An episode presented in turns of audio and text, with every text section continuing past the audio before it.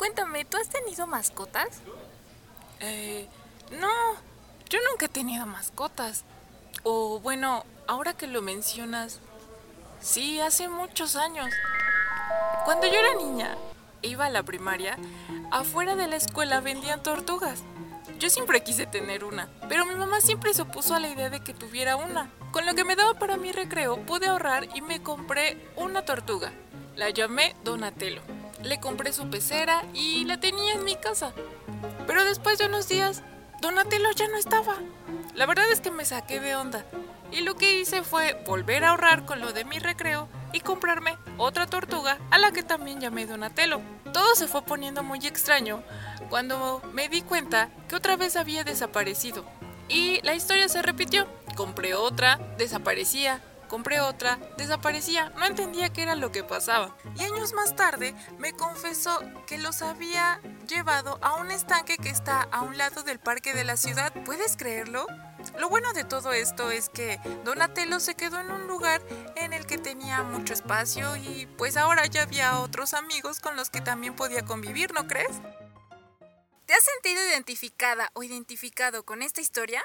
Quédate, esto es naturalmente.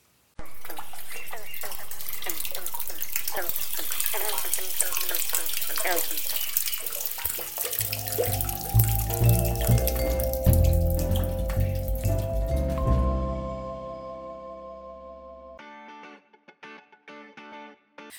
¿cómo estás? Así como Donatello, hay otros animales que también pasan por una situación similar. En esta ocasión te platicaré de las especies exóticas e invasoras. En la naturaleza, los seres vivos se desplazan o se mueven solo dentro de un área y esta está delimitada por las mismas barreras naturales, por ejemplo los ríos, los lagos, océanos o las montañas. Y por lo tanto, para que estos organismos puedan llegar a otra área que no es en la que se encuentran normalmente, tienen que pasar algunos procesos o eventos geológicos. Sin embargo, las actividades humanas y la globalización han logrado que muchas especies de animales o de plantas puedan encontrarse en lugares de los que no son originarios. La principal causa de que haya especies exóticas e invasoras es la actividad humana de forma accidental, ya sea en algún medio de transporte, por ejemplo los barcos, o de forma intencional. El comercio legal o ilegal de animales y de plantas, la siembra de plantas con fines ornamentales, o como le pasó a Donatello, la liberación de animales o de plantas al medio silvestre.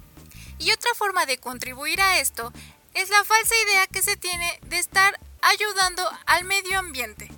Para entrar en detalles, las especies exóticas son aquellas que están en un lugar distinto al que viven de forma natural. Y estas especies se vuelven invasoras cuando se establecen en estos lugares y logran reproducirse con éxito causando impactos tanto ambientales como económicos. ¿Y cómo es que estas especies invasoras logran establecerse en estos nuevos hábitats? pues al llegar a un medio que es nuevo, compiten con otros organismos por espacio, por luz y por alimento. Generalmente estos seres vivos tienen un crecimiento inicial y una capacidad de reproducirse que es rápida y algunas semillas tienen una alta viabilidad. Tienen cortos periodos de gestación. Además, que estén en un medio nuevo hace que consuman otras cosas que no consumirían en el lugar del que provienen. Y por otro lado, tampoco tienen depredadores que puedan consumirlos a ellos, lo que las hace ganadoras frente a las especies que son nativas de estos lugares. Por lo tanto, afectan tanto la abundancia, la viabilidad de otras plantas, algunas funciones ecológicas, así como desplazar a estos organismos nativos y también alterar los hábitats en los que fueron introducidos. Es muy importante mencionar que no todas las poblaciones que son introducidas a estos nuevos lugares serán potencialmente invasoras, algunas solo serán exóticas y algunas probablemente morirán. Hasta ahora se sabe que la invasión de especies exóticas es el segundo factor de pérdida de la biodiversidad después de la destrucción de hábitats y fragmentación del paisaje. Algunos ejemplos de especies exóticas invasoras que hay en México son el lirio acuático. Esta es una planta que es originaria de Sudamérica y se encuentra en Xochimilco. Esta planta es altamente perjudicial para la biodiversidad de esta zona. También algunas aves como el gorrión o la paloma que originalmente se distribuía en Europa, en Asia Occidental y en el norte de África. También encontramos algunos peces como la trucha arcoíris y la tilapia, y por supuesto a la tortuga de orejas rojas. También la boa constrictor, que es una especie que se distribuye originalmente en Morelos y en Quintana Roo, pero que ahora podemos encontrarla en muchas partes del país. Algunas de las medidas que nosotros podemos tomar para evitar que estas especies sean introducidas en otros lugares después de un viaje es muy importante que limpies tu calzado así como el equipaje, pues en estos puedes llevar algún pequeño invertebrado o alguna semilla o planta. Antes de comprar un animal exótico, recuerda que debes tener en orden los papeles de legal procedencia, además de responsabilizarte y tener los cuidados apropiados con ellos.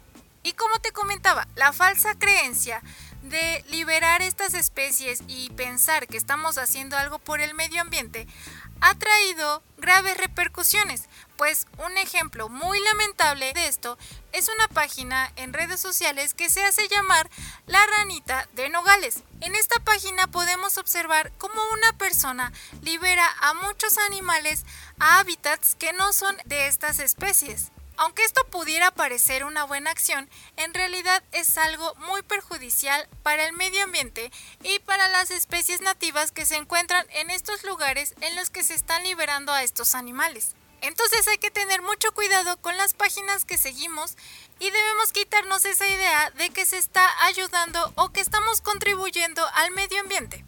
Hasta aquí fue el episodio de hoy. Recuerda que si te gustó, lo puedes compartir con tus amigas y amigos, añadirme a tus favoritos o darle en el corazón para que cada vez que yo suba un nuevo episodio te llegue una notificación.